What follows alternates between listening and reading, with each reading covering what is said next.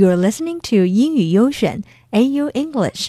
Hi everyone. 上期我们聊到了几个提高口语的方法，你还记得吗？忘了的话，我们可以找上一期的节目再听一遍哦。In this episode, let's talk about other ways to help you improve your spoken English.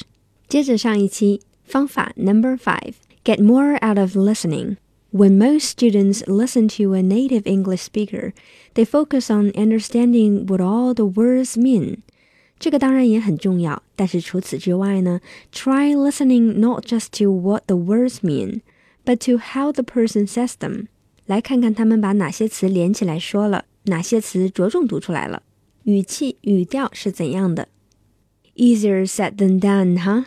但是不要担心，多听听我们的节目，经过一段时间的积累，你的听力一定会大有进步的。听力好了之后，模仿起来就更加容易了。Number six。use it or lose it.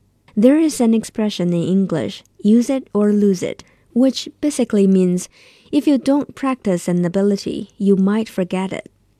记住一个单词最好的办法就是马上使用它。When you learn a new word, try to say it in sentences a few times over the next week, and you will never forget it. 我们每期都会给出例句，一定要多念几遍例句哦。Number seven try not to study grammar too much. Speaking English fluently isn't the same as knowing perfect English grammar. Even native English speakers make grammar mistakes.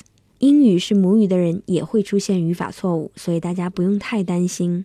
Fluency is about being able to communicate，沟通能够理解对方说什么才是最最重要的。Number eight, don't be afraid of making mistakes，千万不要害怕犯错。 don't let the fear of saying something wrong stop you from speaking at all. Even if you think you're making a mistake, keep speaking anyway. 即使你的口语里有错误，只要别人理解你的意思就无所谓的。又不是考试填空。Plus, the more you speak, the easier it gets, and the more quickly the right words will come to mind. 希望大家都能练好一口流利的英语口语。 如果有什么问题，我们一起交流讨论哦。Talk to you next time.